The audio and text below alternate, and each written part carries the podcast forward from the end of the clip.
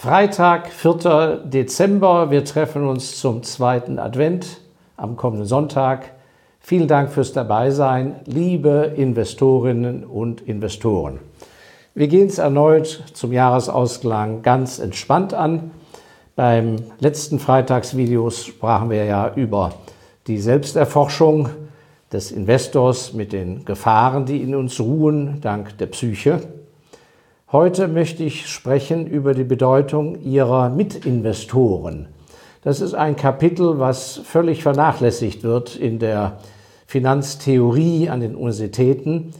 Ganz entscheidend für das Wohlergehen eines Aktienkurses, also für die Bewertung Ihres Vermögens, wenn Sie bei einer Firma engagiert sind, ist der Mitaktionär, der mit Ihnen an Bord ist. Und warum ist das so ungeheuer wichtig und warum muss man da so drauf achten? Weil die Kurse ja nicht akademisch ermittelt werden per Gutachten. Die Aktienkurse, die Bewertung der Firmen, die an den Börsen notiert sind, ergibt sich rein aus Angebot und Nachfrage, aus Verkaufen und Kaufen jeden Tag. Und in bestimmten Situationen, in Krisen oder in Phasen der Euphorie, kann das Pendel ganz extrem aussch ausschlagen und mit gravierenden Folgen. Denn nicht jeder, wenn das Pendel zu sehr nach unten ausschlägt und die Kurse in den Keller rauschen, nicht jeder von ihnen hat das Nervenkostüm, aber auch nicht das Know-how, das auszusitzen. Und immer wieder kommt es so vor, dass eben genau zur Unzeit, prozyklisch, sie unten ausgebremst werden, genervt verkaufen, ihre Verluste für immer einzementieren. Und genauso kann es sein, dass sie viel zu früh im Pendel nach oben aussteigen, weil sie denken, ja, so viel Geld. Dabei ist es erst der Anfang einer ganz langen Reise einer wundervollen Firma. Und der Weg der Vermögensvermehrung, wie es mir zum Beispiel mehrmals im Leben passiert ist, natürlich auch nach grandiosen Niederlagen, ist dadurch für sie immer verbaut, weil sie im Klein-Klein stecken bleiben. Und ich habe mir angewöhnt, bevor ich mich engagiere bei einer Firma, mein Mitaktionariat, die Mitaktionäre ganz genau anzuschauen. Und da lohnt es sich, viel Zeit zu investieren, und das mache ich auch, um da an viele Daten zu kommen. Ich möchte Ihnen ein paar Punkte geben, was ich damit meine. Punkt Nummer eins. Die Frage ist, steht hinter Ihren Mitaktionären, steht hinter einem Aktionär eigentlich wirklich echtes Eigenkapital, wirkliche Ersparnisse, die er zum Leben nicht braucht? Oder ist es ein Spekulant, der auf Kredit investiert hat? Das ist in Amerika zum Beispiel sehr verbreitet, aber auch in der Schweiz und bei einigen Instituten in Deutschland, dass man ein großes Aktiendepot beleihen kann, um weitere Aktien zu kaufen. Das ist der sogenannte Lombard-Kredit. Oder im Angelsächsischen heißt es, he's buying on margin. Das bedeutet aber, dass wenn eine Krise einsetzt und die Kurse sinken, vermindert sich der Beleihungswert des Depots und damit muss dann schrittchenweise oder extrem sogar der Börsen, äh, muss der Börsenkredit zurückgeführt werden. Das heißt, es setzt eine Lawine ein. Die Börsenkurse fallen, es ist etwas Dramatisches passiert. Die Aktie fällt von 100 auf 50. Der Beleihungswert, der ehemals 100 war, ist jetzt nur noch 50. Das heißt, sie werden von der Bank gezwungen, neues Geld einzuschießen, um den Kredit abzusichern. Wenn sie es nicht haben, müssen sie auf die extrem fallenden Kurse extrem nochmal ohne Limit verkaufen und dadurch entstehen dann erst recht die besonders tiefen Kurse. Mit solchen Mitaktionären möchte ich nicht gern zusammen sein. Und da gibt es eben Unterschiede. Es gibt Aktiengesellschaften, die stammen aus einer Zeit, zum Beispiel als die noch nicht an der Börse waren, da waren die in der Hand von sehr vermögenden, altreichen Familien. Und als der Börsengang gemacht wurde, blieben die auch weiter an Bord und haben eben nicht verkauft. Das heißt, die sind heute zwar in der Öffentlichkeit nicht sichtbar, aber die bilden immer noch einen riesen Teil des Kapitals ab. Die mögen bei einer Firma, die mit 100 Milliarden bewertet ist, nur noch 2% haben, aber das sind dann Leute, die sind 2 Milliarden reich, nur mit dieser einen Aktie. Das heißt, solche Leute haben, und das ist der nächste wichtige Punkt, die haben die Fähigkeit, permanent Ausschüttungen und Dividenden zu reinvestieren.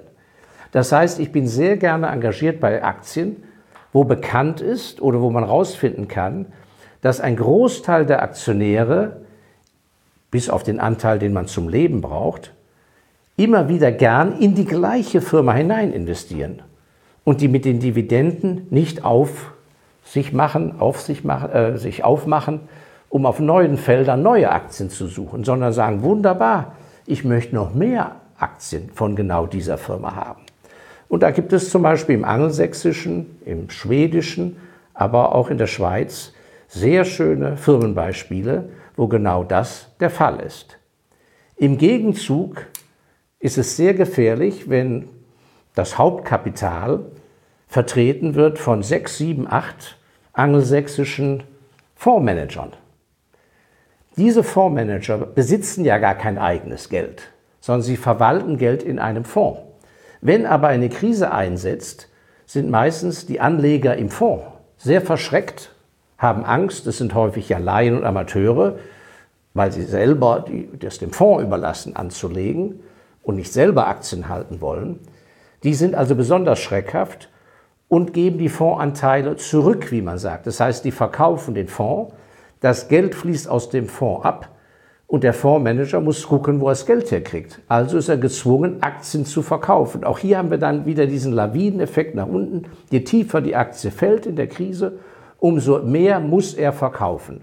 Und da habe ich ein sehr schönes Beispiel. Ein guter Freund von mir, der war fast 20 Jahre lang Finanzvorstand einer bedeutenden Nahrungsmittelfirma in der Schweiz. Und in der Börsenkrise 2002 rief ihn eben ein solcher Fondsmanager eines Value-Fonds, eines ganz konservativen, langfristig denkenden Fonds an und sagte, hör zu, ich habe solche Abflüsse, ich muss das ganze Paket, 5% von deinem ganzen Kapital an deiner Firma, muss ich, ich muss verkaufen. Und zwar ruckzuck. So, und jetzt kommt der nächste Punkt, das ist natürlich eine Katastrophe. Und in, die, und, äh, in dieser Börsenphase, und es kommt immer wieder vor, fällt dann daraufhin ein Aktienkurs nur wegen einem solchen Vogel um 50 Prozent. Mein Bekannter, mein Freund, der Finanzvorstand, hat gesagt, give me two days. Ich brauche zwei Tage. Dann hat er rumtelefoniert bei seinen starken Aktionären, wo er wusste, die haben tiefe Taschen, die denken langfristig, haben aber auch das Eigenkapital dafür, die Ersparnisse, und hat gesagt, hier ich kann 5% platzieren. Habt ihr nicht Interesse? Der Kurs ist ja ganz günstig. Ansonsten wird er tief fallen. Das heißt, dieser Börsenkurs, wo mein Freund Finanzvorstand war, der ist gerade mal um 10% gefallen. Während in anderen Fällen waren es 50% Warum? Er konnte dieses Paket auffangen, platzieren bei den Aktionären, die stark waren. Das habe ich selber miterlebt. Das Gleiche gilt, wenn eine Aktie sehr mondän populär ist und in der Hand sozusagen der Daytrader.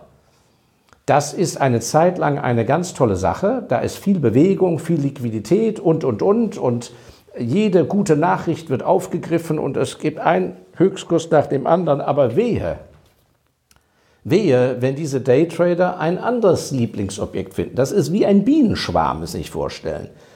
Die investieren nur da, wo alle investieren. Da geht keiner alleine auf Pirsch.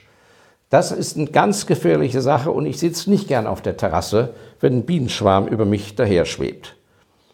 Ja, und ein anderer Punkt ist, und den habe ich intensiv in meinem ersten Buch, des klugen Investors Handbuch, in einem eigenen Kapitel bearbeitet, man muss sich überlegen, mit welchem Großaktionär man ins Bett geht, so habe ich das formuliert mit welchem Großaktionär gehe ich gern ins Bett? Das heißt, welchen Großaktionär habe ich gerne, wo ich Kleinaktionär bin?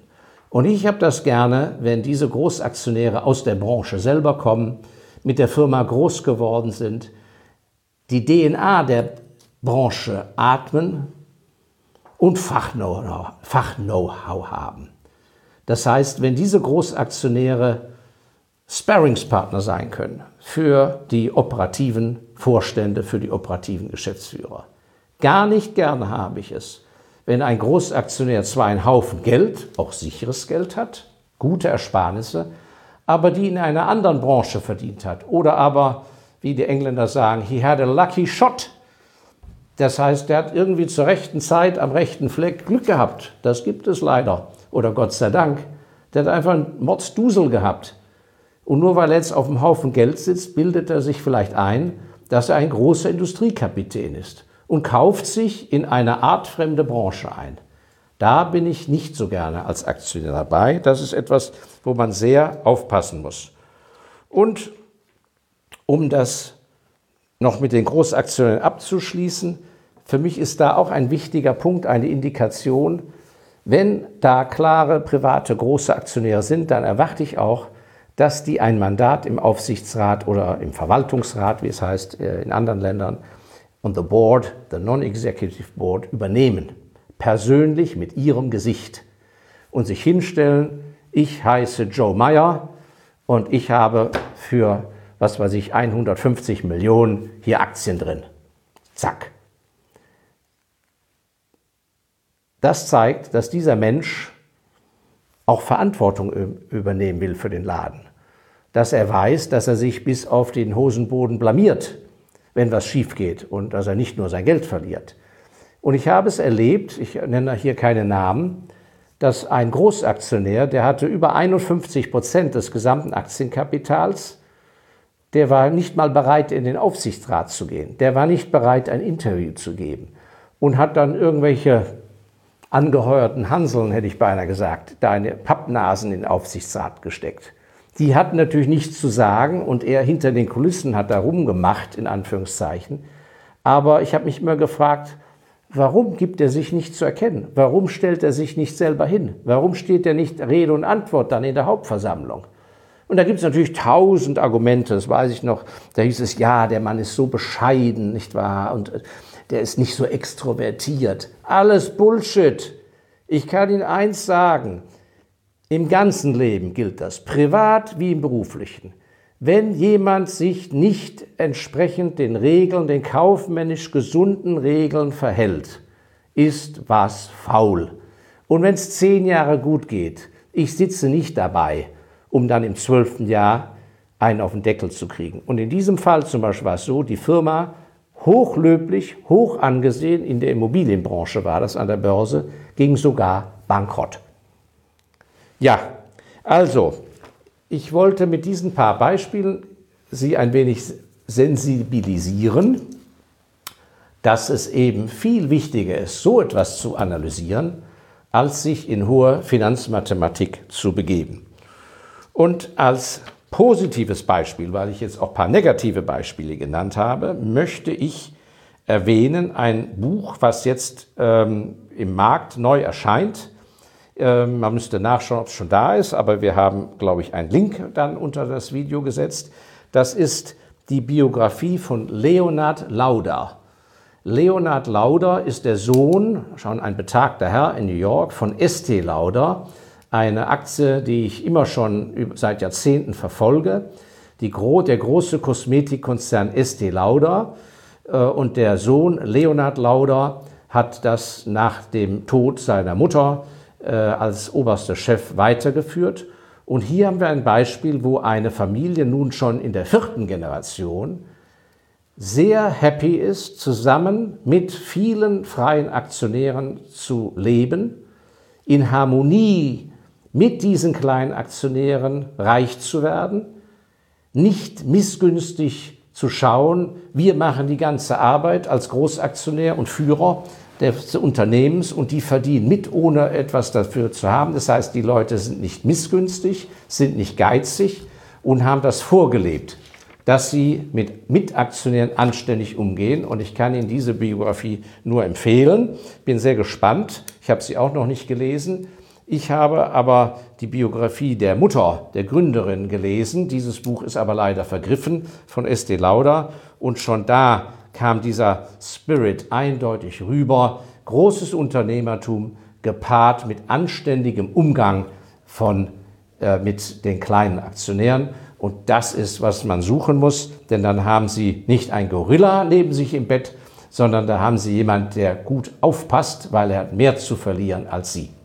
Ja, mit diesem Sinne auf zu den guten Häfen, begeben sich auf in den Kreis anständiger, kluger, vermögender Mitaktionäre und es wird Ihnen auf Jahre hinaus viel Freude machen. Alles Gute ähm, bis zum nächsten Freitag und ich wollte schon auf eines hinweisen.